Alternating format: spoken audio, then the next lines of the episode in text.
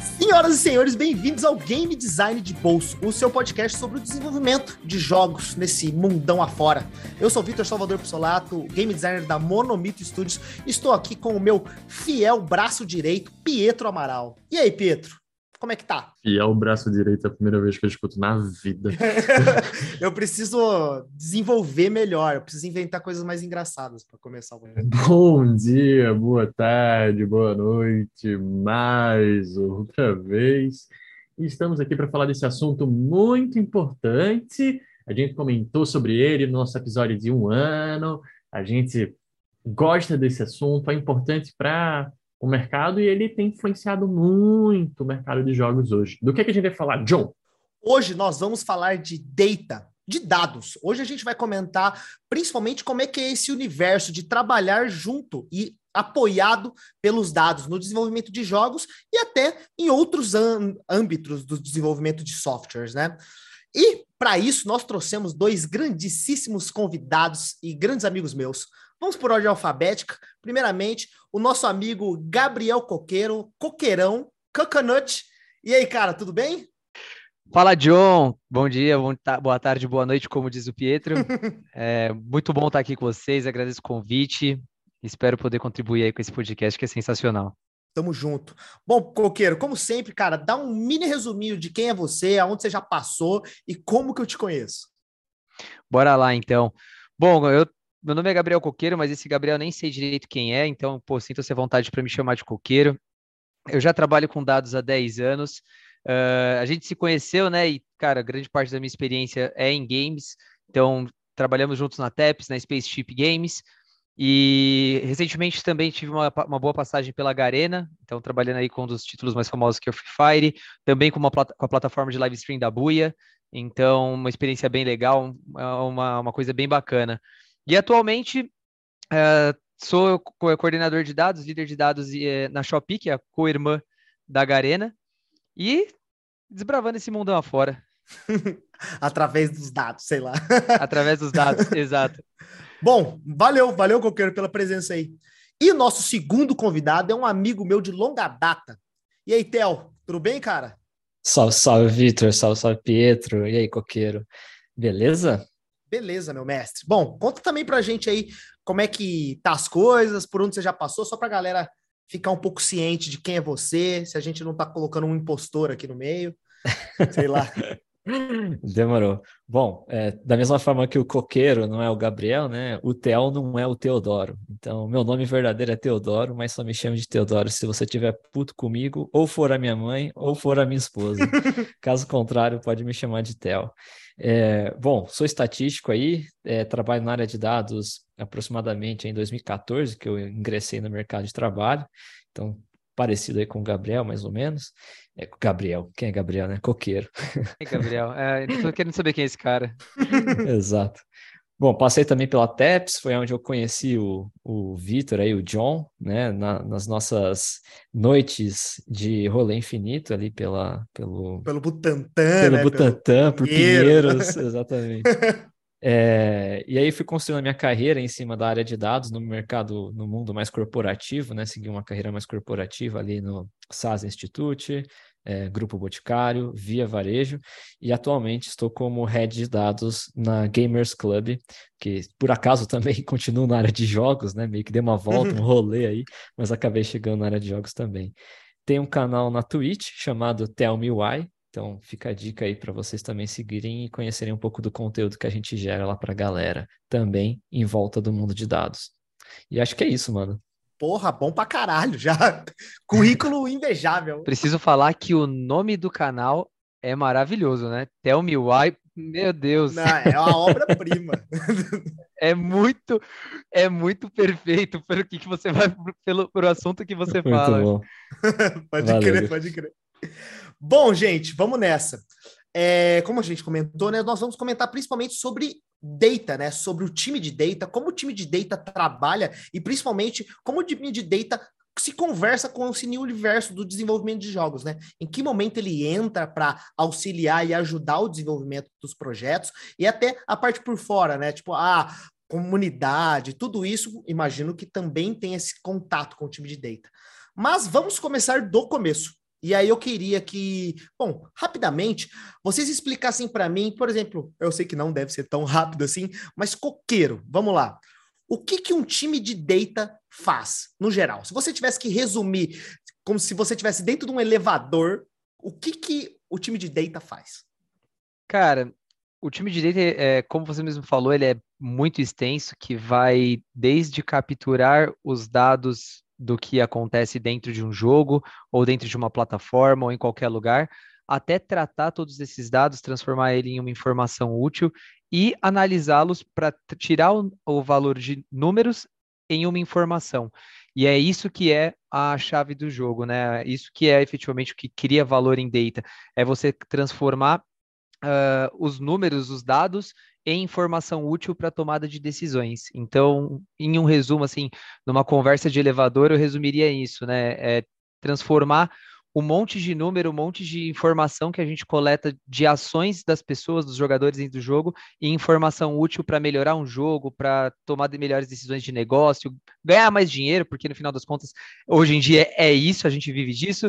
Também. Então, para ganhar mais dinheiro, é, mas de uma maneira inteligente. Cara, acho que dá para super a partir daí, né, da onde o Coqueiro trouxe, é, mas se eu puder adicionar alguns detalhes, né, eu concordando com o que o Coqueiro acabou de, de, de, trazer, eu só adicionaria que isso depende também, né, de, da onde que o time de dados está dentro da empresa, né? E, a, e, essa atuação ela muda um pouco dependendo da onde que o time está localizado. Então, no caso aqui da GC, a gente está dentro da área de produto, né? uhum. né? Então, junto com as squads que estão desenvolvendo os produtos da GC, o que eu acho muito legal, porque você tem uma pessoa realmente de dados dentro da squad ajudando tudo isso que o Coqueiro trouxe para a gente. Então, desde a definição ali do que, que a gente quer traquear, né? Do que, que a gente quer coletar de dados até para o norte realmente do que a squad está indo em cima dos seus OKRs, em cima das suas metas, e que alavanca que a gente precisa mexer para conseguir aumentar, por exemplo, a receita, né? Então, é, esse é um formato, mas você pode ter outros formatos em outras empresas que a área de dados já é um pouco mais, digamos, afastada do negócio, recebendo algumas demandas, solicitações de alguns dashboards, solicitação de algumas análises pontuais, né? Então, isso depende de, de empresa para empresa, mas o objetivo, tô, concordo plenamente assim com o que o Coqueiro trouxe. Pô, muito bom. E aí, gente, claro, vocês comentaram aí bastante para a gente sobre realmente a, a, trazida de dados, né? Mas eu queria tentar trazer alguns exemplos para facilitar e até abrir um pouco a mente da galera que realmente nunca trabalhou, digamos assim, num estúdio grande e não teve esse apoio do time de dados. Então, gente, vocês conseguem trazer, por exemplo, um exemplo de dado que um jogo que o time de data pega para os desenvolvedores, para facilitar a vida do desenvolvedor ou para tirar alguma dúvida de um desenvolvedor? Ah, acho que, cara, qualquer informação de qualquer ação dentro de um jogo, por exemplo, pode ser traqueada, né? Então, faz muito parte da gente de dados em conjunto com o time de produto, em conjunto com o time de marketing, em conjunto com outras equipes que a gente atua, né? Como o próprio Theo falou, e cara, assina embaixo, a gente trabalha dentro dos squads mesmo, tanto de produto, trabalha muito dentro de, squads de marketing também, porque faz parte um pouco do, do trabalho a gente olhar campanhas de marketing, aquisição de usuário, mas é, tudo que a gente quer monitorar dentro do jogo, a gente trabalha com essas equipes para entender o que, que a gente precisa traquear. Então, um exemplo muito claro é: você jogou uma partida, você ganhou, você perdeu, qual foi o nível de dificuldade, quanto tempo você demorou. Então, todas as informações de ações dentro do jogo, desde apertar um botão até passar de fase, ganhar uma fase, podem ser traqueados, né? É o que a gente chama de é, gerar um analytics, gerar um evento é, onde a gente coleta essa informação e armazena ali no banco de dados. Uhum. Então, literalmente tudo que você fizer dentro de um jogo, você pode traquear, você pode criar um evento e guardar essa informação. É, e a gente está falando desse universo de dados aí, falando desse apoio, e pegando nesse ponto de exemplo do John, né? Eu acho que tiveram algumas métricas que eu posso dizer que elas ficaram, entre aspas, famosas no mundo de jogos e a principal delas é retenção. Tudo que se fala é sobre retenção e talvez revenue. As duas grandes árvores, basicamente. É, são as duas métricas mais, mais fáceis de se falar. Ah, nossa, esse jogo é muito bom, ele tem uma retenção D1 40%. Nossa, esse jogo tem uma revenue de 2 milhões por mês, o que seja. Mas aí, e aí eu peço para o coqueiro começar, será que quando a gente está no dia a dia, só olhar para essa informação basta? Porque, vou dar um exemplo bobo, né? Imagina que a gente tem lá o dado macro, que ele está dizendo que a retenção está em 15%. Pô, a gente sabe que 15% retenção D1 é muito ruim para a maioria dos jogos. Mas, tá, e daí? O que é que eu faço com essa informação? A partir daí, o que é que eu faço? Então, só olhar para o mundo macro me ajuda? Não, cara, definitivamente não. É, o, olhar de, o olhar de dados, ele visa criar um mundo macro de oportunidades de você analisar para você começar a investigar problemas dentro de um jogo, dentro de um produto digital. Então, quando a gente fala das principais métricas como retenção, até revenue, né, ter as famosas ARPDAO e etc., enfim, é, todas as métricas aí de sucesso, elas são o início da onde você tem que começar a investigação. Então, elas vão te dar o primeiro cheiro. E aí, baseado nisso, você vai conseguir um pouco mais a fundo, né? Então, pô, nossa retenção, como você usou o exemplo, né, de 15% no D1, cara, é uma métrica boa. Se você comparar no mercado, e tem vários sites, oportunidades, você consegue comparar com outros jogos de mercado, é, você já vai entender que você tem um problema ali, mas parte daí para você poder entender quais, quais são, por exemplo, a sua retenção dentro de um funil, que é pô, aonde que o jogador deixa de achar o jogo divertido, em que momento que ele perde o interesse, em que momento que ele sai do jogo, e aí sim você conseguir olhar isso de uma maneira micro e olhando um pouco mais o comportamento do jogador. Mas é o que eu falo, as, as, meta, as métricas macro são muito mais com foco de achar o primeiro problema. E aí depois daí, cara, o, acho que o, o céu é o limite para você investigar um pouco de comportamento de usuário.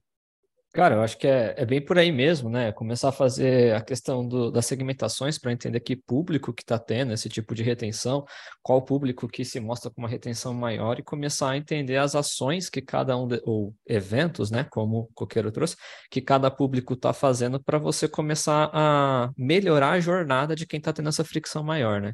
Então, realmente, só olhar para o número gigante lá que está te dando um, um, um norte, né? É, te de, de, é, mostrando a saúde que tem o seu, o seu jogo, isso não te, te dá uma, um olhar estratégico do que, que você precisa alterar no seu jogo, né? Então, dá essa, dá essa quebrada para entender os diferentes perfis, os diferentes caminhos na jornada do usuário, acho que pode ajudar bastante. Acho que ajuda bastante, né? O Theo, e aí queria aproveitar nesse caminho que vocês dois mencionaram, né? É, e a gente mencionou muito, tipo, começar a olhar um problema. Mas será que os, o, a métrica serve só para me apontar problemas? Ou, por exemplo, hoje a gente fala muito de jogos em live ops, né? Pô, meu jogo está lá em live ops, mas eu sei que ele tem a retenção boa, é uma revenue legal. Eu só preciso olhar para problemas ou métricas me ajudam, os dados me ajudariam a encontrar outras coisas dentro do jogo? Perfeito. É, bom, a GC em si ela não é uma publisher, né? Mas a gente tem um contato direto assim com, com os jogos, né, das publishers. Então, trazendo para esse cenário, é, eu vejo que o dado em geral ele não aponta necessariamente problemas, ele aponta oportunidades, né? E aí oportunidades podem ser até coisas boas, coisas que estão dando certo e que a gente deve reforçar. Então até o que o próprio Coqueiro comentou de campanhas de marketing, eu acho que essa é um, é um baita exemplo, assim, é, de você entender uhum. como fazer uma campanha boa de marketing de um jogo, ou como selecionar um público legal para fazer uma campanha. E aí você descobrindo por exemplo, que teve uma receita incremental quando você faz uma campanha ali, né, e que é, determinada segmentação fica super engajada no jogo, pô, é um case de sucesso, vamos repetir isso mais vezes. Então, este é, acho que é um exemplo, assim, que a gente poderia pensar em casos, identificar casos de sucesso, né, com ações que a gente faz, que subiram o ponteiro de alguma métrica, é, e, e, é o que eu, que eu gosto de comentar é que a vida é um eterno teste AB. Então, quanto mais teste AB a gente for criando, a gente vai descobrindo realmente o que, que faz as coisas darem certo, né? E coisas que a gente tem que deixar de fazer. É, com esse olhar, assim, né? De, tipo, descobrir oportunidades mesmo. Pode crer, cara. Muito legal. Bom, para vocês, eu acho que está na hora. Imagino que essa resposta já está na ponta da língua de vocês, mas acho que é preciso a gente falar, né? Vocês imaginam que a, durante a produção de alguma coisa, né? Por exemplo, a produção de um jogo, a produção de um produto, em que momento a gente deve começar a olhar os dados? E o quão profundo a gente tem que ir nesse primeiro momento? Cara, acho que eu vou cortar aqui a, a linha de largada, queimar um pouco a largada. Manda bala, manda bala.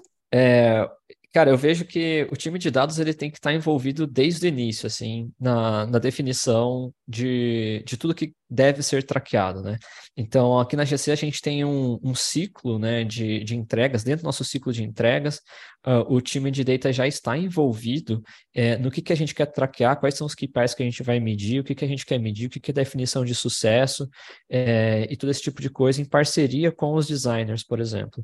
Então, ali a gente consegue entender as dores do player, porque os designers conseguem trazer bastante esse insumo das, das pesquisas qualitativas ou das experiências que eles estão observando observando ali, é, e a gente começa a traquear e, e em, em, em, relação aos dados mesmo. Então, já a linha do que, que deve ser traqueado naquela página, naquela sessão, naquela tela e assim por diante, uh, e passa isso, endereça isso junto com o desenvolvimento. E a ideia é que cada funcionalidade, cada deploy novo que aconteça, eh, já esteja embarcado essa definição aí de, do que, que deve ser traqueado.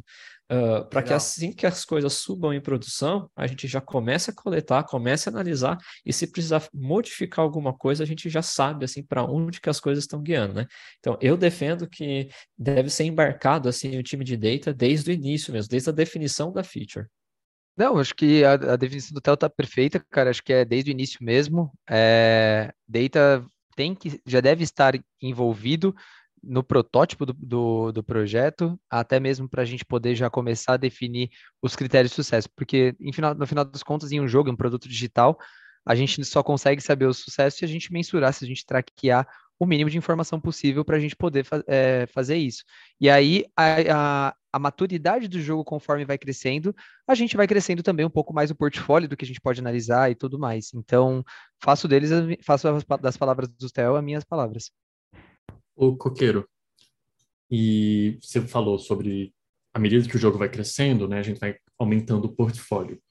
É, imagino que para vocês, no, logo no começo do, da criação de um jogo, a gente tem poucas métricas para olhar e isso deve ter poucas influências na decisão de design, né? Pelo menos logo ali no início. Deve ter sim uma influência, é, mas deve ter pouca.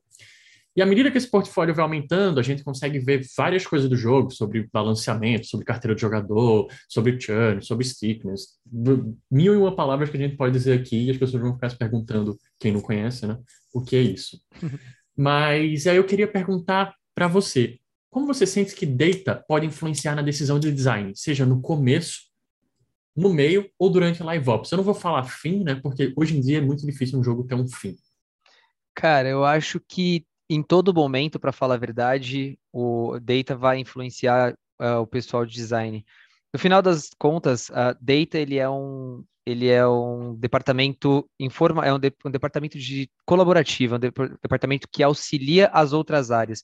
Então, faz muito parte do nosso papel uh, provocar os designs sobre, por exemplo, decisões de negócio, provocar os designs é, sobre balanceamento, sobre dificuldade, sobre decisões. Obviamente, é, é, pedir ajuda para os designers para poder entender é, aonde, em que momento que é necessário medir determinadas, determinadas ações, mas como o próprio Theo disse, cara, a vida é, uma, é um eterno teste AB, e eu concordo em, em, número e grau essa, dessa afirmação, é, porque é nesse momento que a gente vai poder é, ajudar, seja com o teste AB, é, falando para ele, pô, determinada, determinado lançamento de uma nova feature, de um novo, uma nova fase, está dando certo, está sendo bom ou não está sendo bom, com análises estatísticas, é, e aí provando, né, por A mais B e por modelos matemáticos, é, aonde e por que que deve se seguir por um caminho ou outro. Então, a gente vai influenciar, poxa, com certeza, muito, principalmente, assim, com decisões matemáticas, com, com decisões não, mas com sugestões matemáticas, com sugestões de dados, com fatos, mas isso também não sobressai é, a experiência do design, a experiência da jogabilidade. Então, eu diria que ela, ela influencia, mas ela não toma decisão por, pelo design. Gente, eu queria tentar trazer um pouquinho mais para o dia a dia de vocês, né?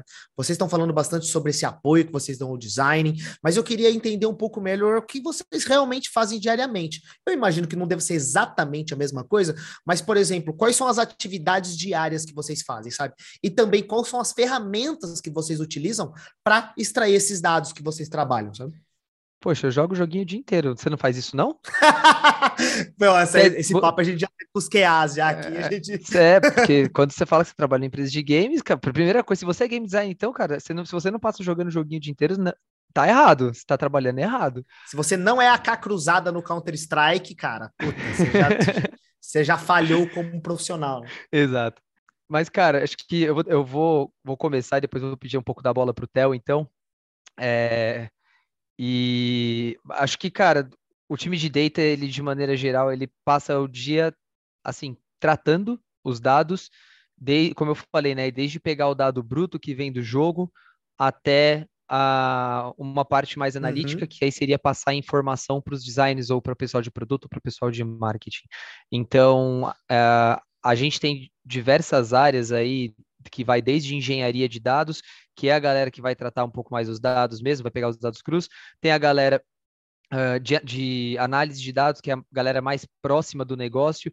É, então, essa galera que vai, por exemplo, tomar decisões mais rápidas, fazer análises mais é, rápidas para poder ajudar o negócio a tomar decisões. E tem a galera de ciência de dados, que também é, é, vai ajudar com modelos matemáticos, com análises que vão prever um pouco, vão fazer as, as famosas análises preditivas, vão prever o, o comportamento de usuário baseado é, em comportamentos passados. É, e até mesmo, por exemplo, determinar o que, que é melhor, o que, que é pior, através de outros modelos de, de matemáticos que existem. É, então, a gente passa o dia basicamente tratando e transformando o dado em informação útil. E aí, Theo, pô, por favor, cara, me ajuda aí a complementar isso aí. Boa. É, Dando continuidade, assim, eu concordo com, com o Coqueiro. Hoje a gente tem esses três grandes pilares na área de dados: engenharia, ciência e análise, né? É, isso vai depender muito de empresa para empresa. Empresas maiores, você tem quebras maiores, né? Então você aparecem outros profissionais além desses três. E em empresas menores, você tem pessoas que fazem tudo. Até antes até da gente abrir aqui, né? A gente estava conversando aqui, empresas pequenas, startups, você faz coisa pra cacete, né? Mete a mão em tudo. É, você cobre o escanteio, vai lá e cabeceia para fazer o gol. Exatamente. É, mas aqui na GC em si, a gente tem é, dois times de, de dados, né? É, tem o time de engenharia de dados e o time de análise de dados.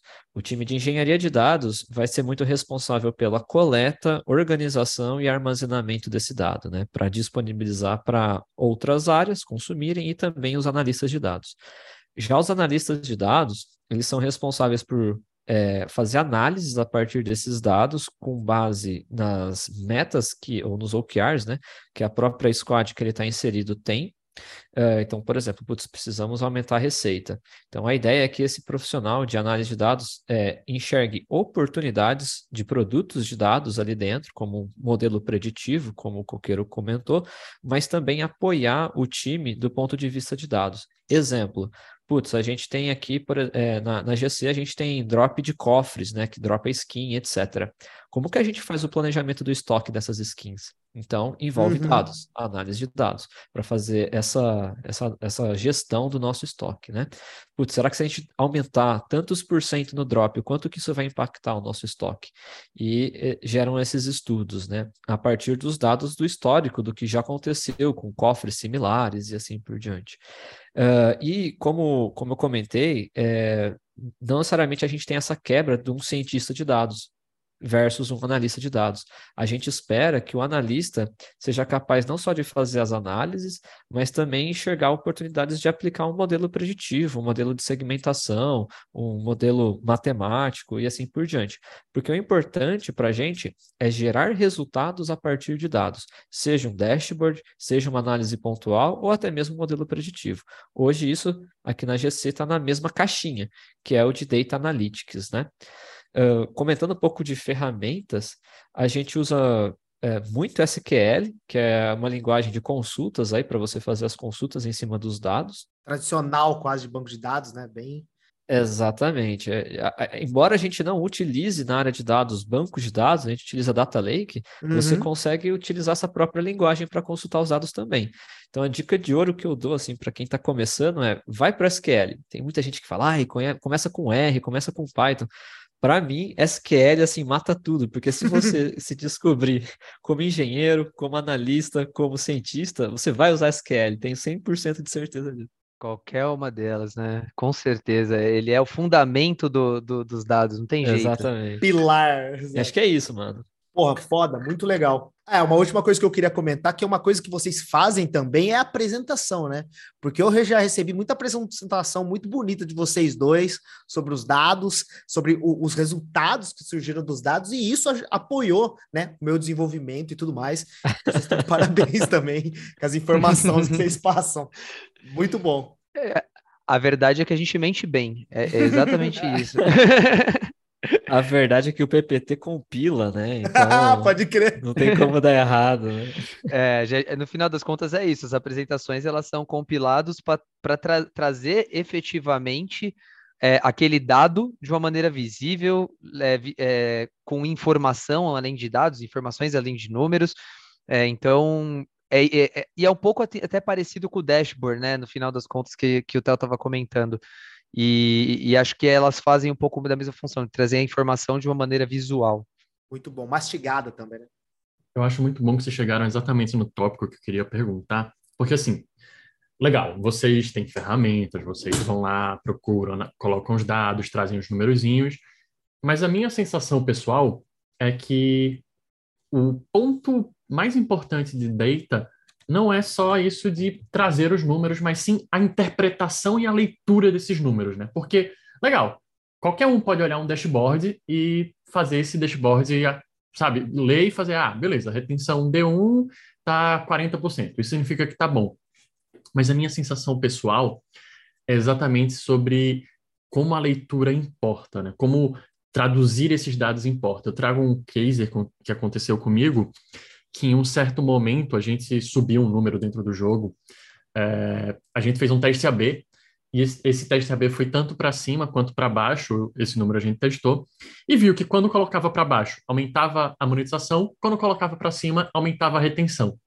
E aí ficou nessa, nessa dúvida, né? Beleza, o que, que a gente faz aqui? É, significa só que eu tenho que tomar uma decisão de um para um?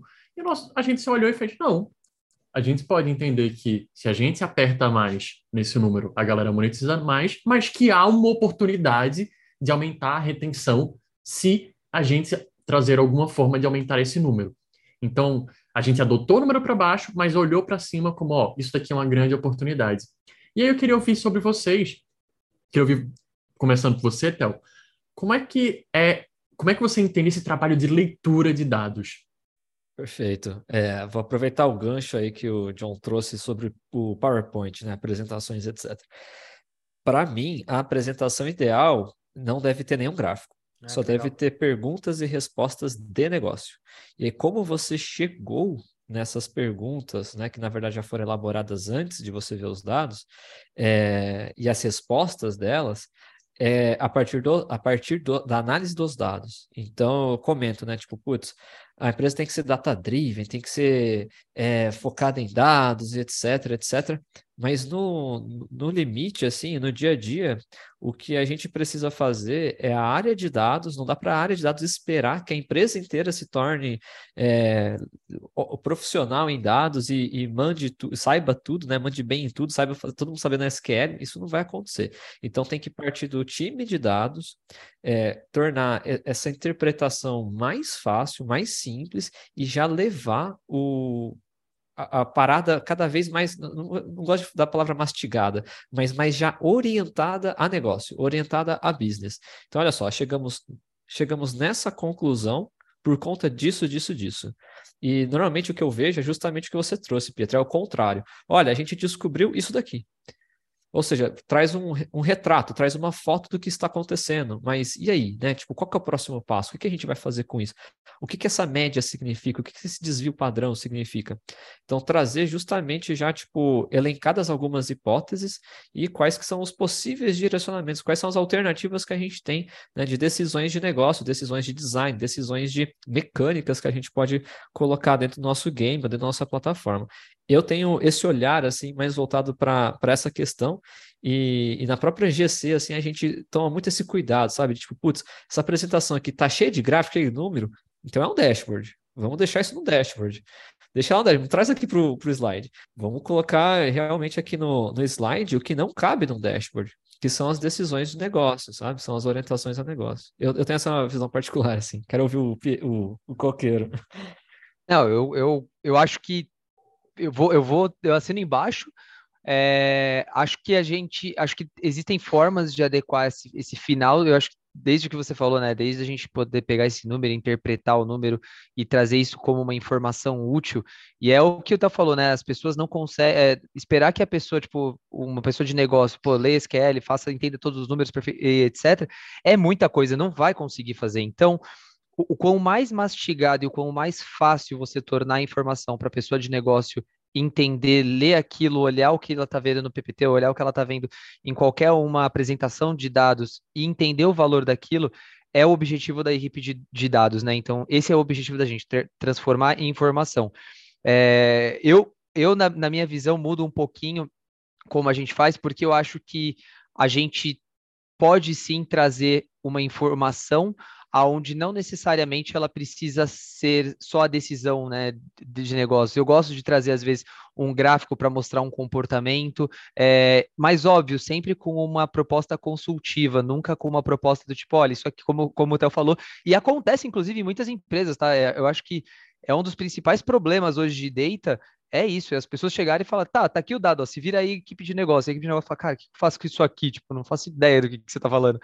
então, a gente tem que trazer de uma maneira consultiva, é, mas ainda acho que a gente pode trazer o dado, apresentar, dar um conselho, dar uma, uma um fundamento ao, ao, que a gente está falando através de números, através de, de gráficos, é, e provar o porquê que você está dando aquele, aquela, aquela, uh, aquela consultoria, né? Porque, que você está indo para aquele caminho. Mas acho que a gente ainda não é o to, não, não deveria ser o 100% tomador de decisões, porque acho que tem decisões que os dados não explicam, sabe? Tem muita coisa que a gente vê é, fora dos dados ainda.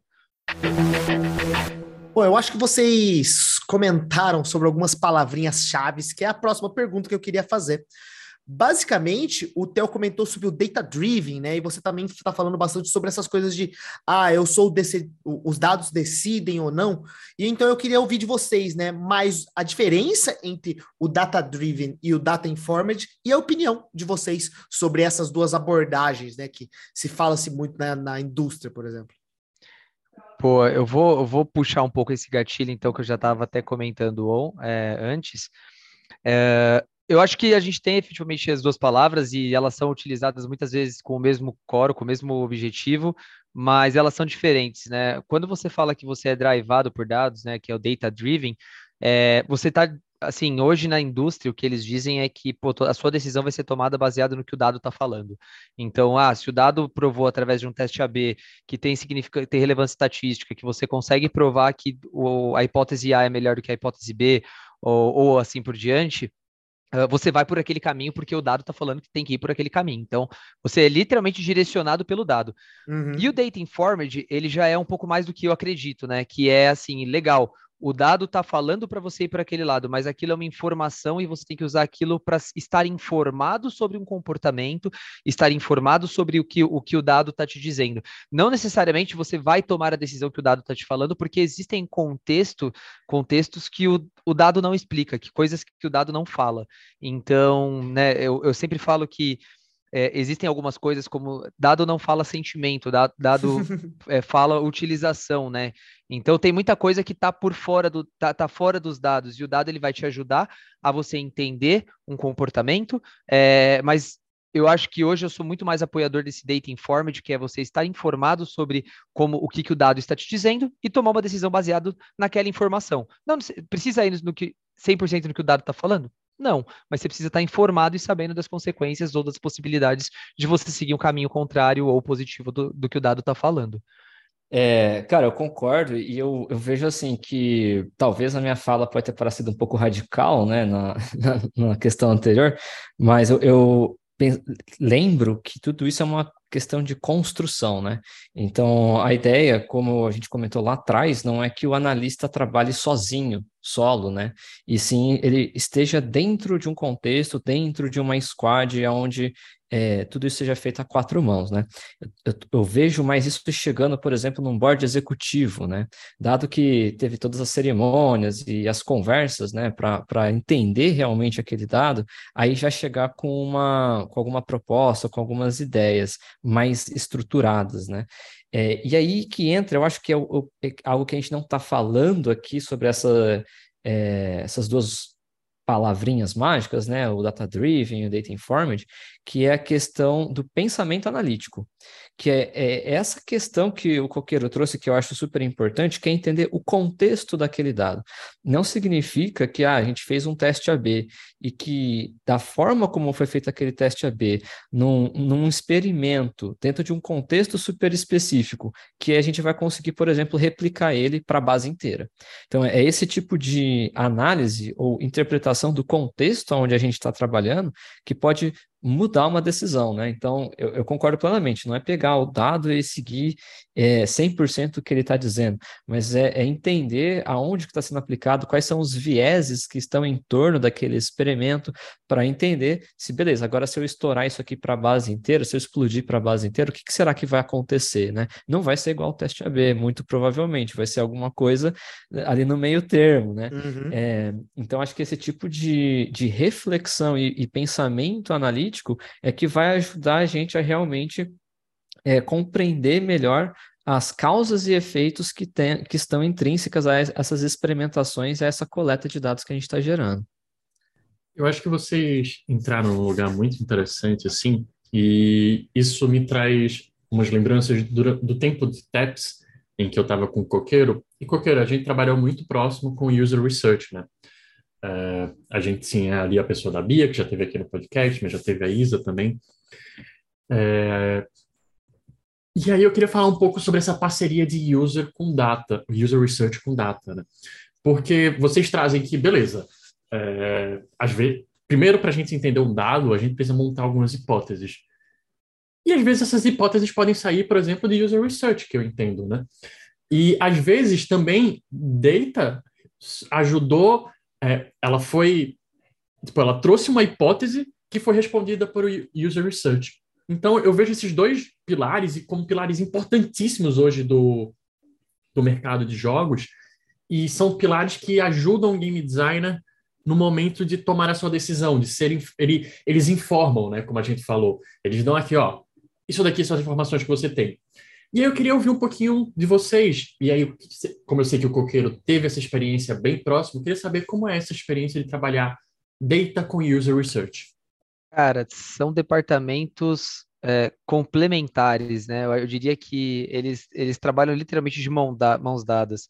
É, eu acho que eu vou, vou citar, acho que é uma parte mais filosófica da, dessa, desse, desse complemento, mas eu acho que não vai se aplicar, não se aplica somente a isso. Depois eu vou pedir para o Tato me ajudar um pouco mais com os complementos disso, mas uh, o a, data ele vai, inferir, ele vai inferir muito comportamento, mas é muito execução, é muito tipo você ver o que acontece efetivamente. Dificilmente a gente consegue inferir sentimentos é, dentro de, de números, porque no final das contas ah, se uma pessoa está usando uma feature, ela pode usar porque ela precisa, não porque ela gosta. Então você consegue inferir efetivamente assim, legal. Vejo que pessoas utilizam isso. Um exemplo, né? É, a gente trabalhou muito em questões de ah, vamos criar produtos novos, vamos criar, sei lá, power-ups novos dentro do jogo. Ah, e a gente vê, ah, a pessoa utiliza esse power-up e tudo mais. E aí a gente olhava, pô, legal, a pessoa utiliza muito, a pessoa utiliza muito. Mas a pessoa gosta do power-up? Olha, eu consigo falar que ela utiliza, eu não consigo falar se ela gosta. E aí que está onde o User Research ajuda a Data e Data ajuda o User Research. Em entender um pouco mais o outro lado da questão. É, user Research é um caminho onde você vai perguntar muito mais impressões, muito mais sentimentos, entender como que esse Uh, as coisas se correlacionam na cabeça e ajudar a formar hipóteses que podem ser respondidas com data. Uh, assim como data também pode ajudar a validar essas hipóteses em uma grande escala de, de, de, de números, né? É muito mais difícil você fazer pesquisa com, sei lá, 200 mil usuários é, do que você, por exemplo, olhar o comportamento de efetivamente 200 mil usuários. Então, é, muitas vezes, user research pergunta para o usuário, questiona, entende o sentimento, e a gente valida isso olhando, por exemplo, para um contexto muito mais generalista, para muito mais número de gente, e ver se esse comportamento se comprova.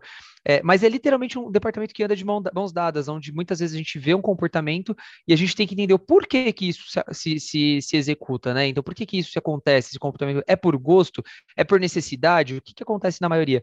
Então, são departamentos que se complementam. Um é muito mais é, numérico, estatístico, outro é muito mais sentimento, muito mais impressão, muito mais é, é, entender o usuário efetivamente. Então, é, é uma sinergia muito grande. Concordo bastante, cara. E, e, eu vejo que é, a palavrinha, assim, é a tal do qualitativo, né? Eu acho que o, o, o, time de research, o time de user experience em geral, ele, ele vem muito com esse viés de qualitativo, de entender o comportamento do usuário no sentido de é, impressões mesmo, né? E eu vejo que o time de data tem colaborado muito, assim, com, com para cada vez a gente ter mais informações fidedignas, né, nessa parte mais quali, como, por exemplo, a, própria definição de um tamanho amostral ali que pode ajudar e dar mais insumos para a gente, né, porque às vezes a gente vê algumas, algumas pesquisas com o usuário que são é, com uma, um tamanho de amostra muito pequenininho e que a gente vai tomar uma decisão gigante, né, só por conta de uma base tão pequena. Então, acho que é, tem muita oportunidade do time de data se aproximar, né, e estar tá de mãos dadas mesmo, para cada vez mais olhar de uma forma um pouco mais, trazer o viés analítico, né, complementando com o viés qualitativo. Uh, e até um exemplo, assim, que a gente tem trabalhado é, é no caso de putz, às vezes você pega uns questionários e tal sobre, sobre UX que é tão, tão, são tão grandes, são tantas questões, né? Então a gente tem trabalhado em como reduzir esse número de, de, de questões é, de uma forma que a gente consiga fazer imputações de dados. Então, inferir, por exemplo, uma resposta, inferir uma determinada experiência de usuário. Então, esse tipo de parceria começa a possibilitar esse tipo de coisa também, que aí fica até mais fácil, você consegue obter uma informação mais sucinta dos seus usuários, né? É, sem precisar fazer um questionário tão gigante. Então, esse é, acho que é uma, um outro tipo de exemplo que, que faz com que essas duas áreas se aproximem cada vez mais também. Theo, você comentou rapidinho para gente, principalmente sobre essa coisa, ah, é uma base muito pequena, é uma base muito grande de dados que a gente está coletando, né? Eu queria entender com vocês como é que vocês fazem, porque realmente é uma curiosidade minha, para inferir se esse dado que eu estou pegando, ele já é confiável ou ele ainda não é. Os dados, quando ele acabou de chegar para vocês, por exemplo, o dados de quantas pessoas é, morrem na partida, sei lá, falando um dado aleatório aqui, você lançou esse Analytics ontem, sabe? Ou vai pegar essa informação desde quanto tempo?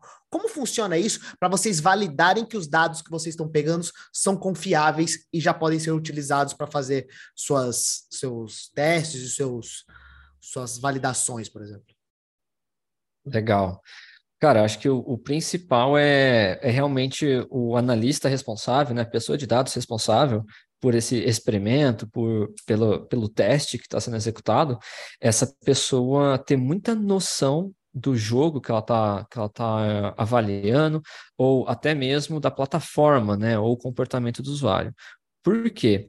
É, porque para a gente ter esse tamanho estatístico suficiente né, para tomar decisões mesmo em cima dos dados e dizer, olha, é, os dados estão nos dizendo isso daqui, a gente basicamente precisa de duas coisas, que é o número, né, a quantidade de, de jogadores que estão jogando, uhum. e a maturação.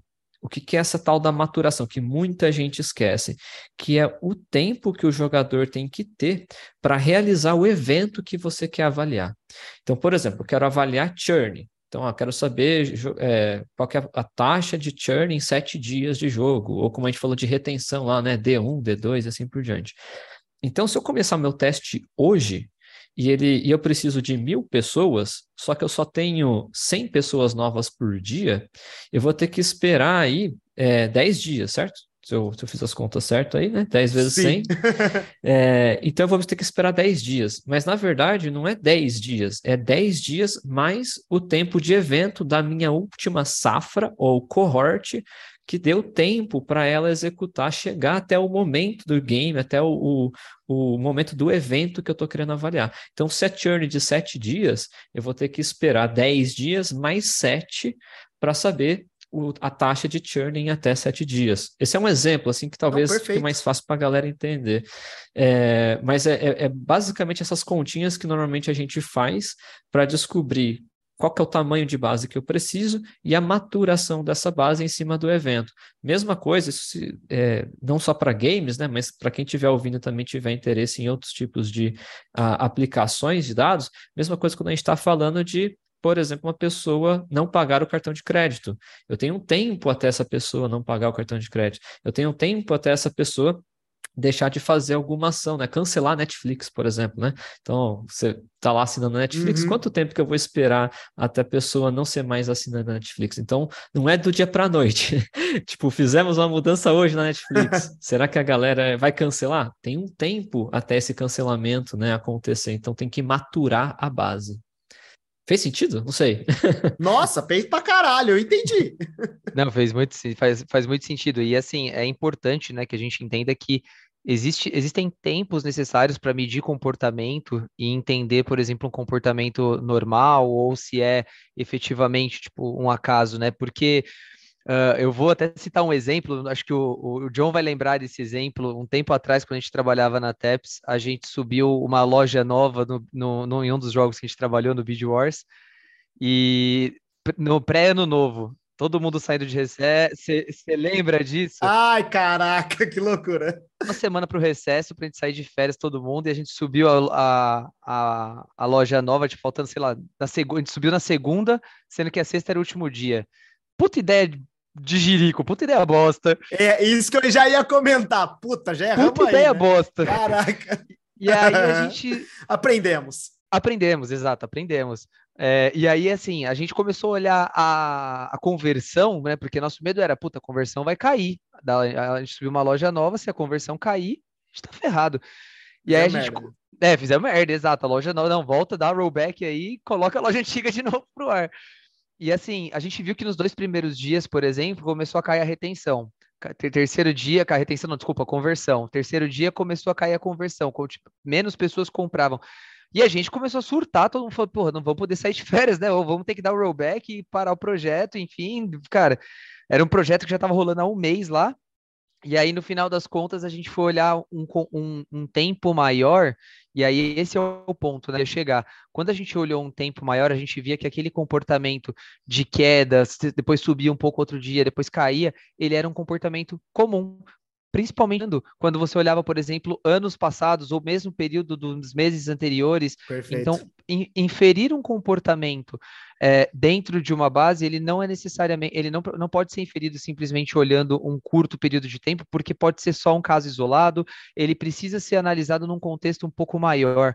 E aí esse é um ponto que é, é super importante. É, e, e, outro ponto também é não subam, não subam versões novas querendo sair de férias. Isso não Exato. é bom.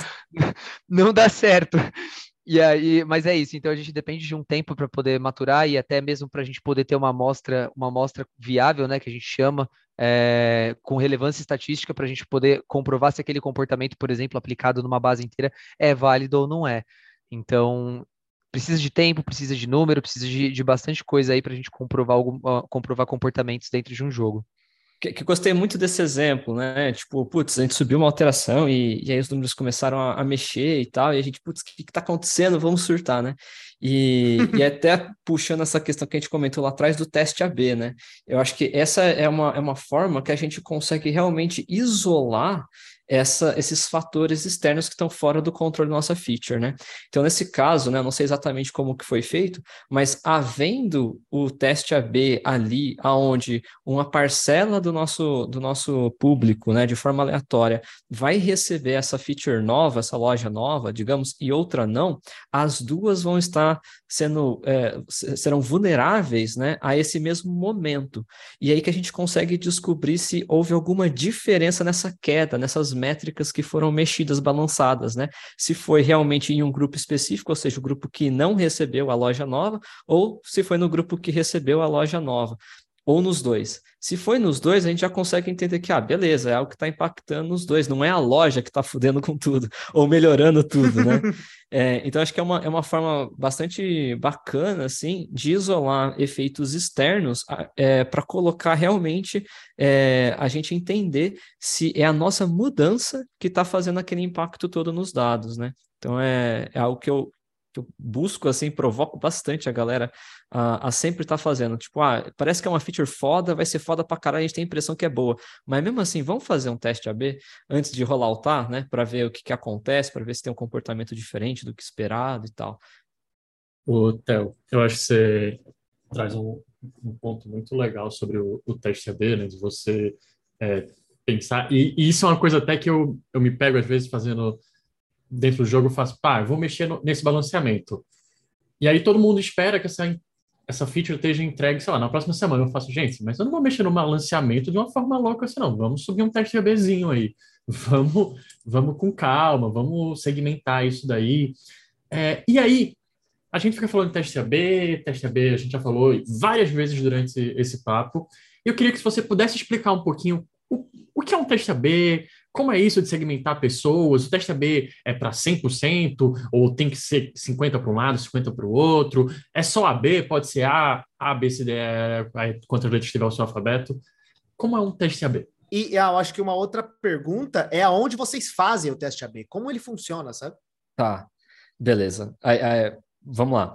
É, vou sair um pouco da realidade de games e, e vamos para outra área, né? Tipo, área de medicamentos, tá? Acho que é, fica mais fácil para a galera que está ouvindo entender melhor. Então, vamos supor que você é uma farmacêutica que faz remédios aí para crianças, né? E, e aí você está desenvolvendo uma nova vacina, um novo remédio e tal, que, que vai curar determinada doença.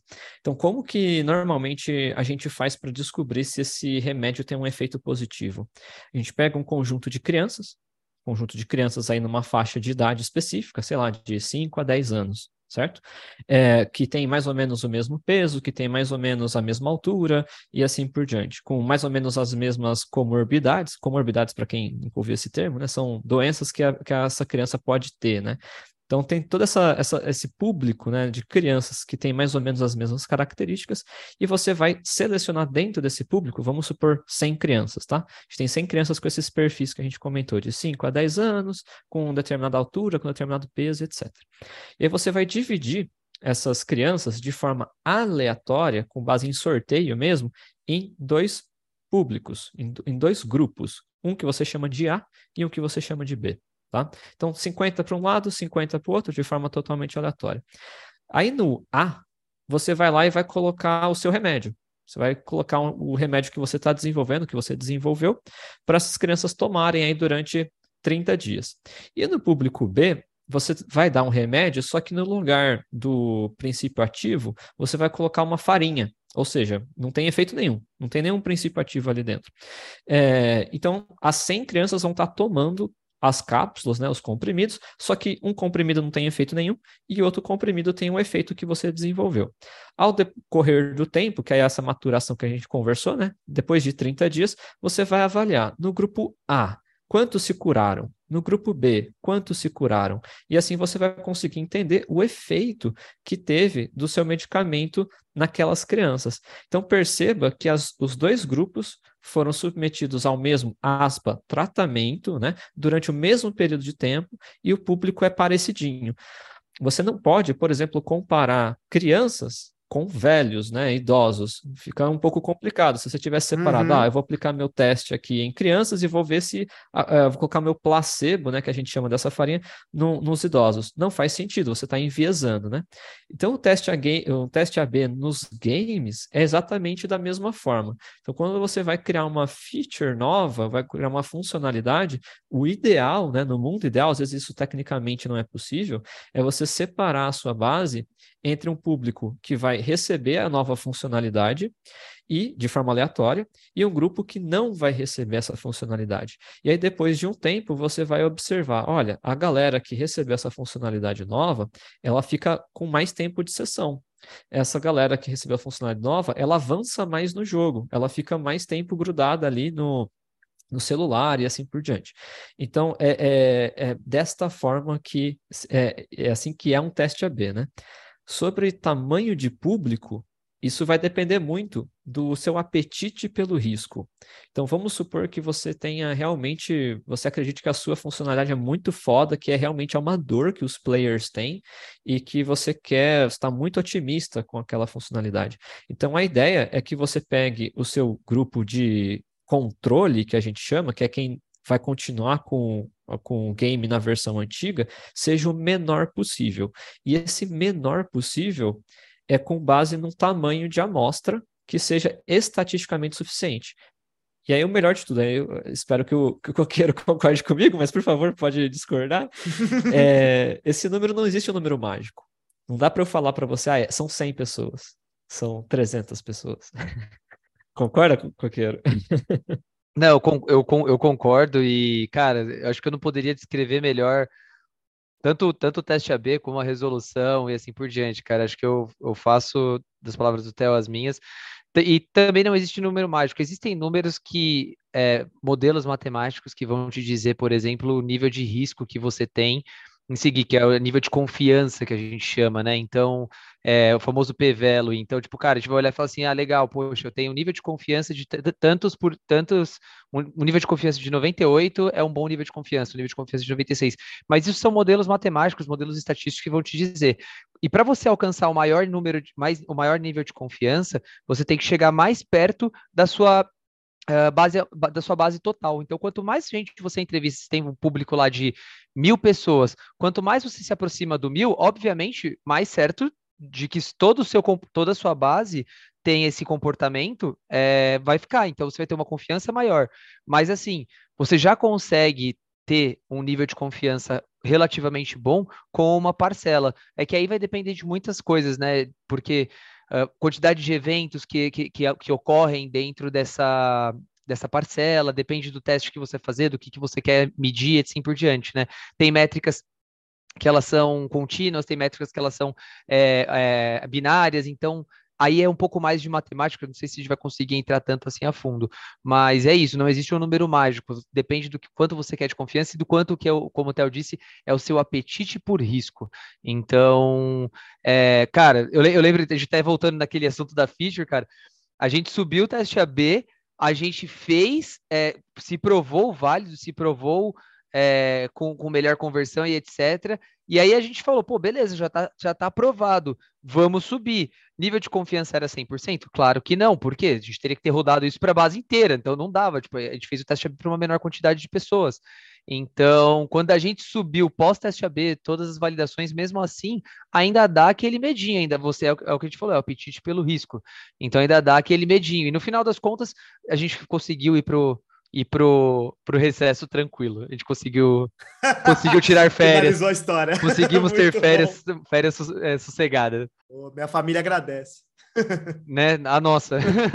Eu fico muito triste porque quando eu não tenho teste AB, quando eu não posso fazer teste AB, né? Porque tem alguns momentos do jogo que o jogo não tá live ainda e alguém chega e faz: Ah, eu acho que esse balanceamento tem que mudar faço, porra, mas baseado em quê?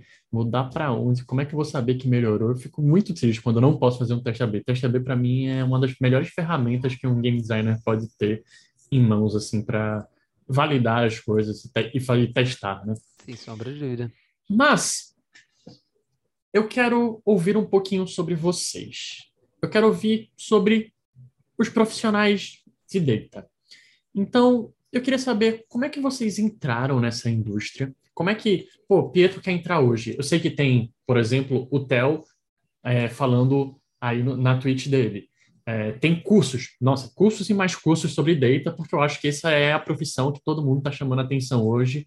É, no, o, o, design thinking mudou para data hoje, né? É, e aí eu queria saber como é que eu entro né, nessa indústria, como é que eu consigo ali o primeiro trabalho, o que é que eu devo saber, o que é que eu devo procurar, o que eu devo estudar. E aí, olhando para jogos, qual é o diferencial para analisar isso daí? Tipo, beleza, é, eu aprendi a estudar data, mas o que é que eu preciso aprender para entrar no mercado de jogos? Porque o, jogos é analisar, como vocês falaram em alguns momentos, emoções, analisar entretenimento.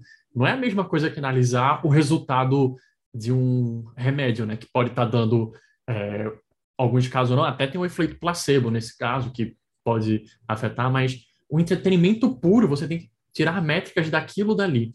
Então eu queria saber, como é que eu entro e se eu for entrar no mercado de jogos, qual o diferencial que eu tenho que aprender a analisar?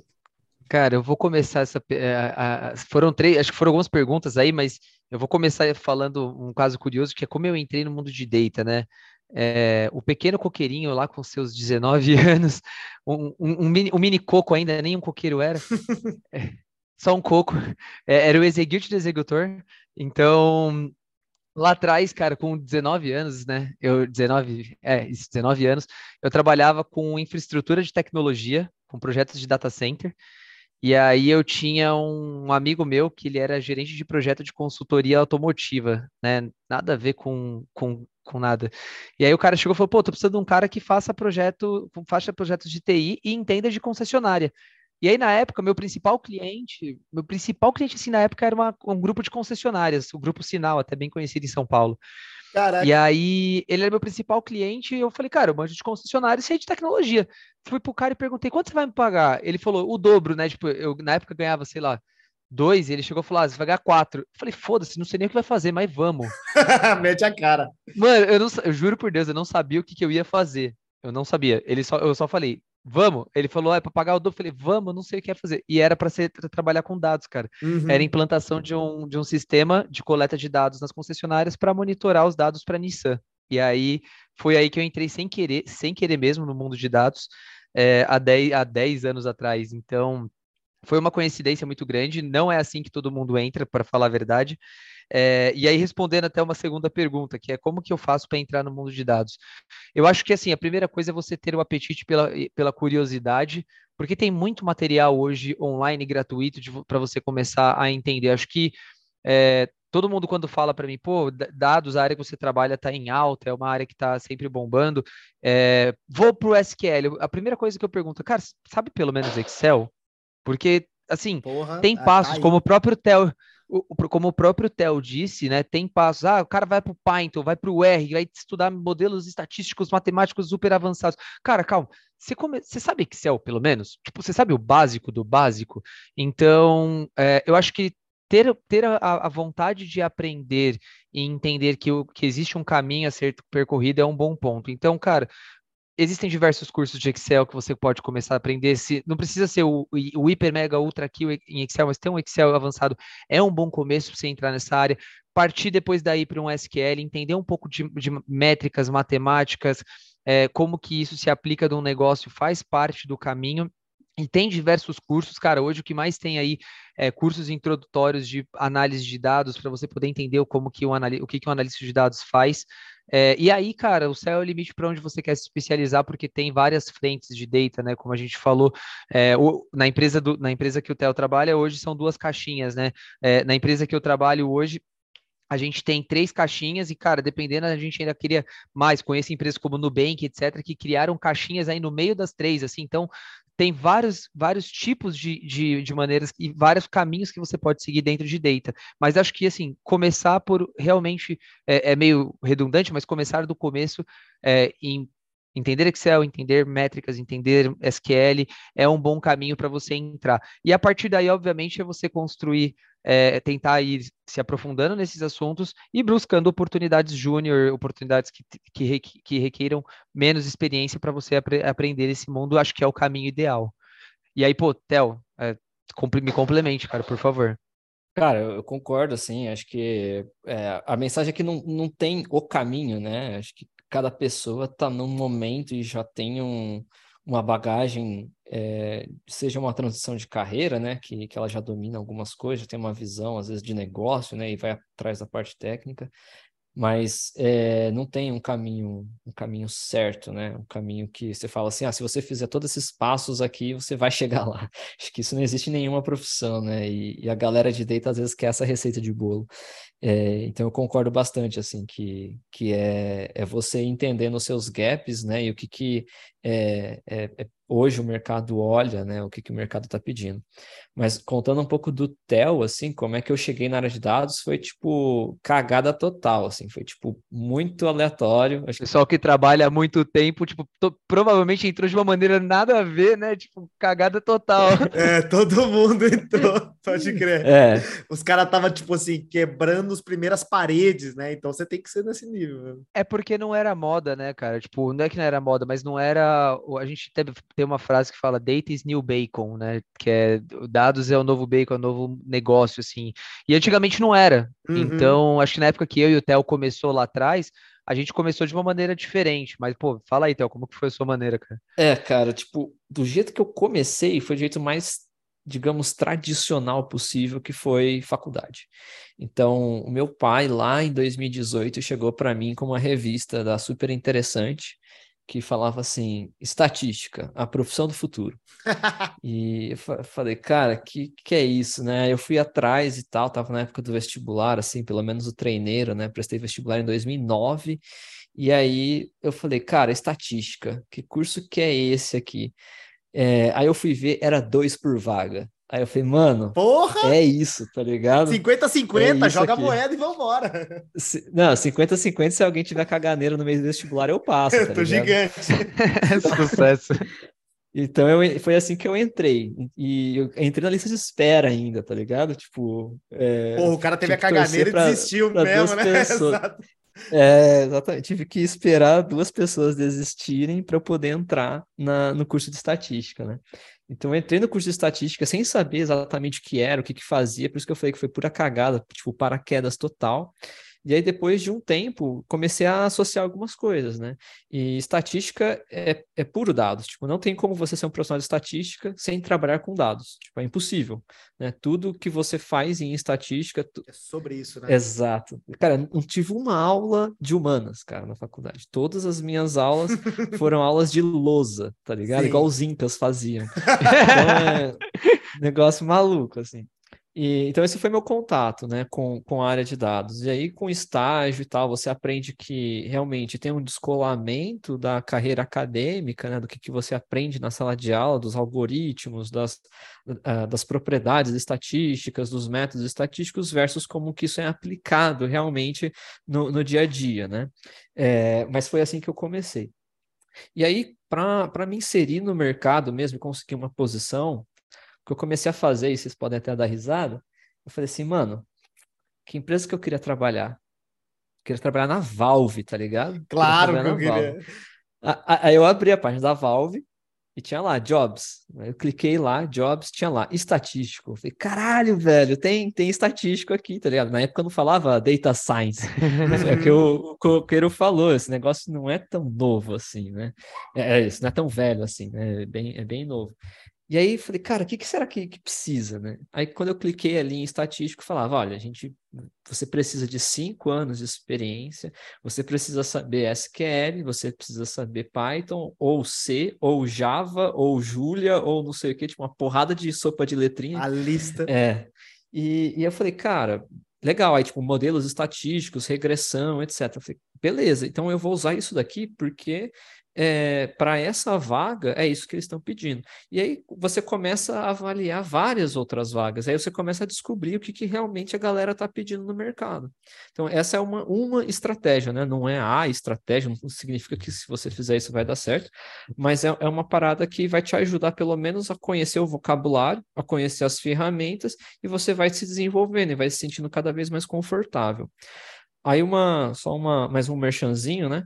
Uh, lá no, no, meu GitHub, depois eu posso passar para a galera aí, fixar em algum lugar esse link, é, a gente colocou uma trilha de dados. Então, quais são as etapas que você pode seguir, né, disciplinas, pensando em disciplinas, tá?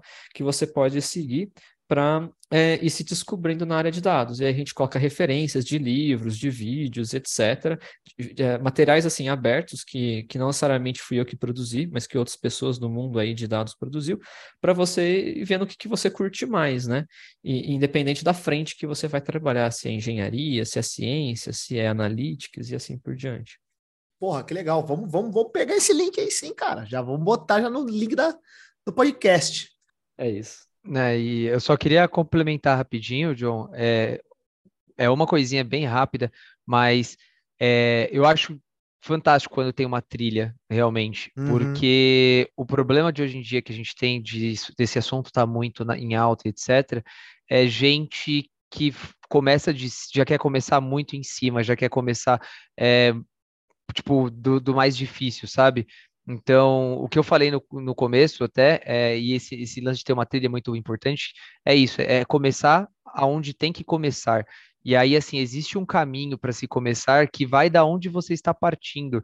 É, você pode ser, por exemplo, um game design que, cara, já manja muito de dados, já tem ótimos conhecimentos de, de, SQL, de Excel, até de SQL, e você só vai se aprofundar em Python, em modelos matemáticos, etc. Assim como, cara, você pode ser um profissional de administração que sabe, tipo, o básico, básico do básico do Excel, e, tipo, cara, você quer migrar para uma área que está crescendo. E aí você pode migrar, mas saiba que, tipo, são caminhos diferentes a se percorrer. Eu achei incrível o que vocês falaram, a história de vocês também, né? Bem curioso como, como vocês não entraram, mas eu acho que isso até reflete um pouco como o nosso mercado muda muito rápido, né? Quando eu falo mercado de todo mundo, assim, a profissão de game designer, a gente vê muita gente, muitos game designers que aparecem aqui, cara, nem se tinha estudo para isso, eu fui entrar por acaso, nem sabia como virar game designer.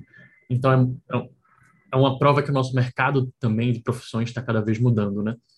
Mas teve um ponto da última pergunta que eu ainda quero insistir, quero ouvir um pouquinho, que é: vamos analisar jogos. E qual é o diferencial de analisar data em jogos? Analisar entretenimento, analisar emoções, como vocês comentaram, né?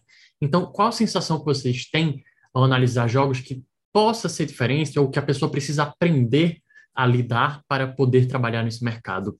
Cara, eu acho que a, a característica mais importante, assim, que, que a pessoa tem que ter, além de gostar de jogos, né? Porque não dá para você trabalhar com jogos sem, sem curtir um gameplay, mano. Senão é, é F. Exato.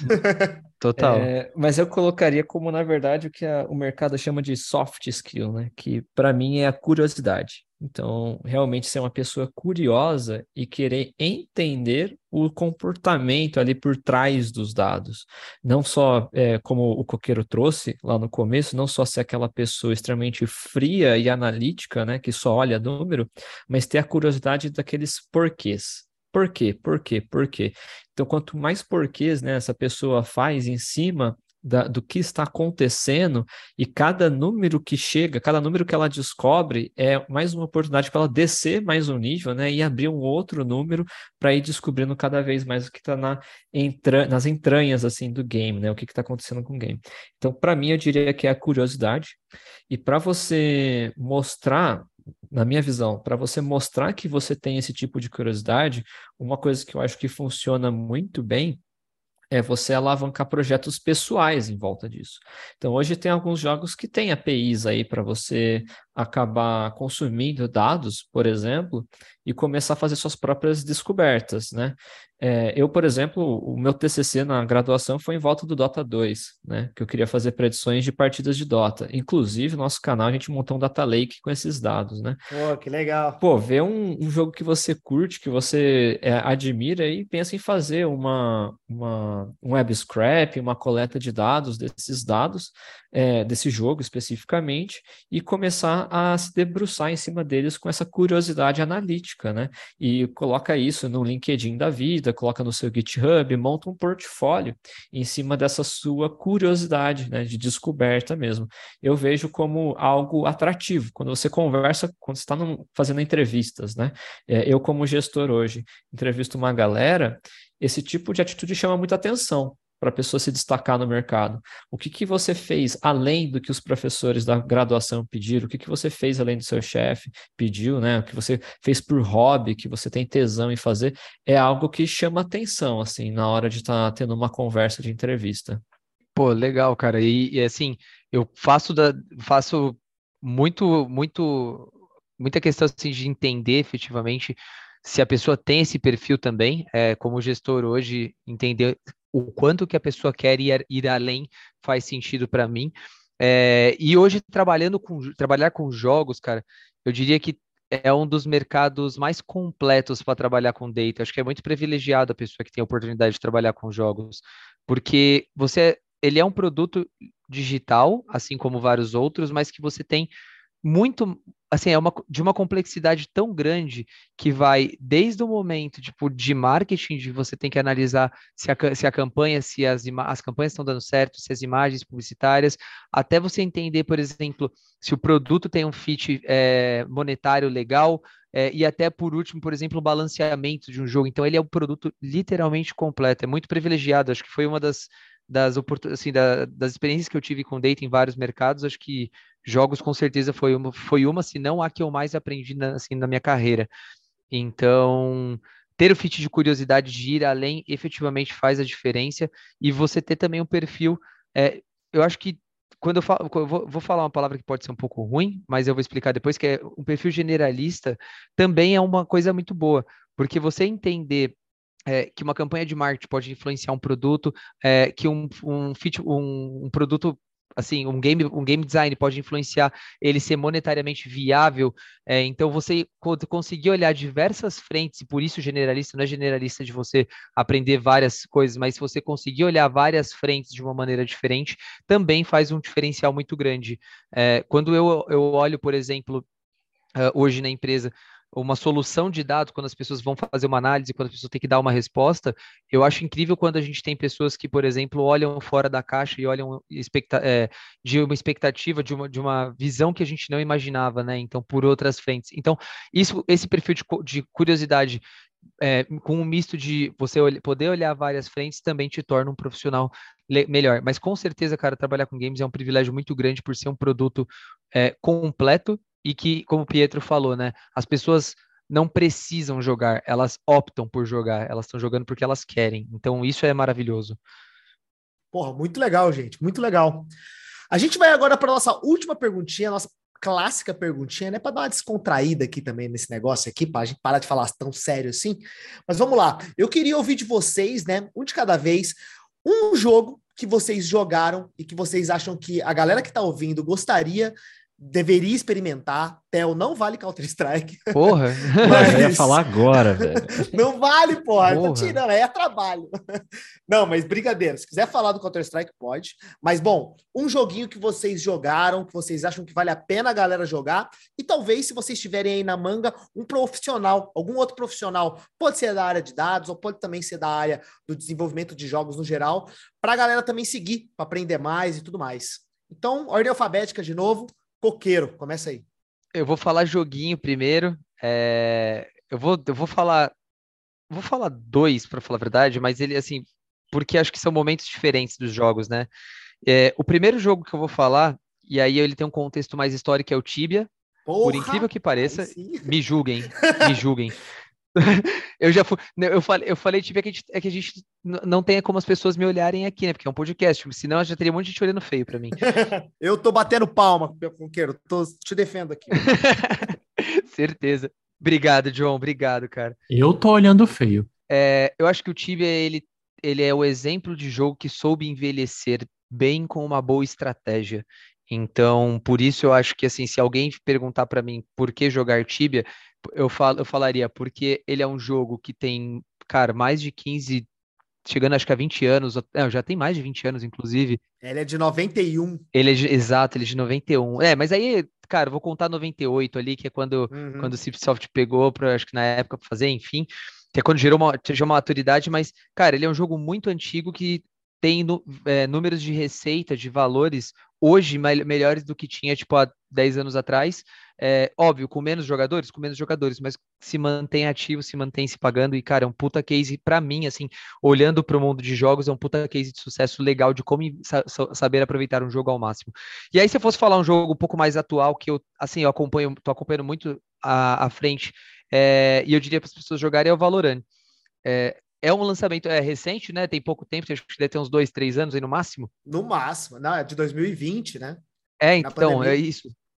E eu acho que eles, eu acho muito legal o jeito como eles fazem a, as mudanças, em como eles, por que que eles colocam as mudanças. É, e assim, cara, eu acho que quando você tem um olhar mais analítico do, dos jogos, eu fico imaginando, tipo, as mudanças que eles falam, o porquê que teve a mudança e todas as análises que eles fizeram uhum. por trás para ter, ter aquela mudança. Então, É, a Riot é uma equipe muito madura, uma empresa muito madura nesse aspecto. É, e, cara, deve ser muito. É, é, muito legal você ver as mudanças acontecendo. Pô, você percebe que o cara nós fala, não pode falar CS, o cara vem com Valorante, né? Os caras não aguentam ah, o, FPS. né? Mas tá bom, nós Pô, é, não deu, nós é não melhor deu. do mundo, então foda-se. Vamos. Eu vou deixar o Theo falar, cara. Enquanto isso, eu vou pensar numa, falar de jogos, porque eu não pensei numa pessoa, cara, para falar. Mas, pô, você não pensa. Deixa o Theo falar tiver, de jogos ainda. Tá de boa, Demorou. É, bom, então eu vou fazer duas recomendações também, uma de jogo e depois de um livro tá? Pra galera aí. Porra, legal. É, jogo eu sou um pouco mais mainstream, eu não sou tão assim aficionado. O, o, o John faz listas de jogos do ano que ele zerou, que ele fechou e tal. Eu, eu não sou essa pessoa, mas tem um jogo que eu gostaria que todo mundo jogasse pela experiência que eu tive com ele, que é o Horizon Zero Dawn, que eu acho muito ah, foda. É um jogo que você joga apreciando o jogo, é um jogo bonito, né, de, de se jogar. Uhum. E eu curti muito. Acho que foi um jogo que me impactou muito pela história, pela, pelo, ah, pela produção visual mesmo do jogo. Eu acho muito, muito da hora. É, então, Horizon Zero Dawn já, já saiu até a continuação. E o livro que eu gostaria de indicar é o Sangue, Suor e Pixels, ah, que, que legal. O subtítulo é os, os dramas, as vitórias e as curiosas histórias por trás dos videogames. Eu acho que foi um livro que é o livro que eu mais curti de ler esse ano e que me chamou a atenção para vários jogos. São vários cases de jogos, né, que rolam é, dentro desse, desse livro que o autor traz e que eu fiquei bastante impactado, que me fez comprar mais livros sobre game design e sobre o universo dos jogos, então pode ser uma porta de entrada para a galera também aí, não só em dados, né, mas quem sabe também até na área de jogos. Porra, que legal, esse livro é foda pra caralho. Tem a história do cara do, do Stardew Valley, né, muito, muito bom. Exatamente. O cara é um maluco, mas tudo bem. É, maluco, maluco. Cara, e sobre um profissional, né, sobre uma pessoa para a galera seguir, é, eu vou recomendar aí o Code Show, que vocês podem procurar aí no, no YouTube e até na Twitch, que é o Bruno Rocha. Né? Então você vai encontrar o nome do canal como Code Show, mas o Bruno Rocha é um cara fantástico, assim, que ajuda muito a comunidade, tem uma didática muito foda e que se você tem interesse aí em ir para o lado da programação, indo para o lado de desenvolvimento web, Python, etc., é uma pessoa que é uma referência para a comunidade e acho que pode ser, pode ajudar bastante aí quem estiver nos, nos primeiros passos aí. Pô, muito bom, valeu, valeu, então. Coqueiro, conseguiu lembrar? É, manda bala aí, desculpe. Cara, tem dois caras que, que eu gosto muito, eu vou, vou em vez de ir pro lado de data, é, eu vou pro lado um pouco mais de game design, é, mas porque eles são caras que têm um viés analítico bem legal. Um, um eu lembro, eu, um eu tenho assim o nome bem na cabeça, o outro, cara, eu assistia muito podcast dele, mas agora me fugiu o nome. É, bom, acho que o Miyamoto, ele é o, um dos principais, o Miyamoto da Nintendo, ele é um dos principais caras, assim, que, que ele tem bastante conteúdo, acho que é, é bem legal os conteúdos que eu já assisti dele. É, e um outro, cara, se você aí, talvez até John e, e, Pietro vão lembrar o nome, eu assisti alguns podcasts dele, eu achava maravilhosos as abordagens que ele tinha sobre, sobre que é o cara do Magic the Gathering. O. o Ai, sim, cê, como é que é o nome do filho da mãe? Você sabe qual que eu tô falando? É, sim, total. Ele é muito bom, cara. Eu só não lembro, eu, eu, eu, eu me fugiu o nome dele, mas, cara, eu, eu estudava inglês com os podcasts desse cara. Eu acho que é o Richard Garfield, não é uma coisa assim? É, acho que esse cara. Isso, eu acho que esse cara também é um cara muito legal para você pegar as abordagens dele é, de várias maneiras, sabe? De várias maneiras mesmo. Então são dois caras, eu acho que são bem legais aí para você olhar game design, é, mas poder encontrar conteúdos que são analíticos, não obviamente a nível de data, assim, especi especialistas de data, mas que tem abordagens legais assim em data também são, são bons caras. Posso adicionar mais um, já que o Coqueiro mandou? Eu lembrei do lembrei do Mark Venturelli. Não sei se vocês hum, conhecem. O BR, né? Tô ligado. É, cara, é muito da hora assim a forma como ele pensa também sobre o mundo de jogos. Ele fez uma palestra que eu paguei muito pau. É, Tô ligado. Eu estava lá. eu curti pra caralho, então fica a recomendação aí pra, pra galera também. Pode crer, pode crer. O Venturelli é bom mesmo. Gente, muito obrigado pelo papo. Foi muito foda. É, obrigado, Coqueiro. Obrigado, Theo. Agora eu queria deixar um espaço para vocês, para vocês se divulgarem. Eu sei que o Theo, quero que você fale mais sobre a sua Twitch. Coqueiro aí, fique também à vontade, fique, fiquem abertos aí para falar o que vocês quiserem, contem o que vocês quiserem para gente aí. E, novamente, cara, muito obrigado pelo papo, foi muito foda. Eu mando bala? Manda bala, é. vez, é. brilha. Pô, Theo, começa aí, manda, por favor. Demorou. Bom, galera, é, primeiramente, valeu demais aí, Pietro e John, pelo convite. Eu fiquei bastante contente, principalmente depois de tanto tempo que a gente não toma umas cachaças junto. Então, fiquei muito feliz mesmo, velho, pelo, pelo convite. É, e aí, para a galera aí que está ouvindo a gente, fiquem à vontade para me seguir na Twitch e no, e no Twitter, né? No Twitter é Tel Calvo, então o primeiro cabeludo lá que você encontrar sou eu. O nome, o nome é meio bizarro, né? Para um cara que é cabeludo e barbudo, né? Exatamente. É, é uma piada, né? Eu já, já chego assim como uma piada. Já quebra Mas... as paradigmas desde ali, já. Exatamente. E no, na Twitch você vai me encontrar como Tel Miwai. Então, o meu nome mesmo, Tel Miwai, né? Como se fosse em inglês aí. E a gente fala sobre Data Science, Machine Learning, Estatística, Python. De vez em quando eu machuco o Golang lá, né? Que eu quero aprender essa parada ainda. e a gente tem construído um Data Lake. Então, se você for sub lá na nossa Twitch, você ganha acesso ao nosso Data Lake, a nossa infraestrutura para aprender dados junto com a gente também. Beleza? Aguardo vocês lá e valeu demais. Pô, cara, eu não vou ter tanto conteúdo assim para falar que nem o Telo tão bonito, é, mas, poxa, agradeço demais o convite de vocês. Acho que, cara, depois de tanto tempo acompanhando aí, vocês fazendo um excelente trabalho com o Guia de Bolso, eu acho que participar desse, desse canal está sendo, tipo, uma honra para mim, principalmente ao lado de pessoas que eu gosto muito, que, cara, eu admiro como profissionais, pessoas. E, poxa, para quem quiser me seguir, buscar informação, perguntar, acho que, cara, a gente que já tem um tempo de data, a gente pode com certeza sempre ajudar, sempre auxiliar. Sintam-se à vontade para me seguir nas redes sociais, acho que o principal é o LinkedIn, é G Coqueiro, é o G do Gabriel, que eu não sei quem é, mas ele continua ali. Então, é G Coqueiro, normal, coqueira, árvore que dá coco. E, cara, me sigam, me adicionem, se precisarem de ajuda, é, mentoria, qualquer coisa, contem comigo também. Obrigadão, gente. Enche o saco dos dois na rede social. Bom, e também muito obrigado a Pietro Amaral pela presença. Obrigado, obrigado a todo mundo. Eu queria trazer um dado aqui do INGC, não sei se todo mundo sabe que instituto é esse, é o Índice Nacional Gabriel Coqueiro, é, que esse episódio foi incrível. ah, é verdade! É, eu aprendi bastante com, com todos vocês, foi muito bom ouvir vocês, assim, e até um ponto interessante, quando o Theo entrou, é, eu, o John falou, ah, eu vou chamar o Theo. Tá, chama o Theo. É, e aí eu percebi que era o Theo Calvo. Eu fiz, olha só quem está aqui, rapaz.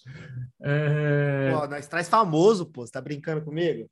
Nós tem contatos. Eu não entendi, não entendi. Não entendi, explique. é, eu fiquei muito feliz de ter vocês dois. E, Coqueiro, muito bom lhe ver novamente. É uma pessoa que eu admiro muito. Muito obrigado. O conhecimento de vocês é incrível. Deixo a porta aberta para quando a gente tiver mais pautas para vocês voltarem, quiserem trazer a pauta de vocês, fiquem à vontade. E é isso. Muito obrigado. E John, se quiser achar a gente nas redes sociais, acha onde? Boa, se você quiser ouvir os outros episódios do Game Design de Bolso, é só procurar a gente por Game Design de Bolso nos seus agregadores de podcasts ou procurar por a gente por arroba GD de Bolso nas redes sociais, como Twitter e Instagram, que a gente está sempre postando coisas lá, umas informações legais e sempre informando vocês dos novos episódios que a gente vai lançar.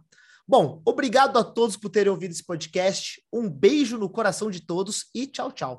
Tchau, tchau, tchau, tchau.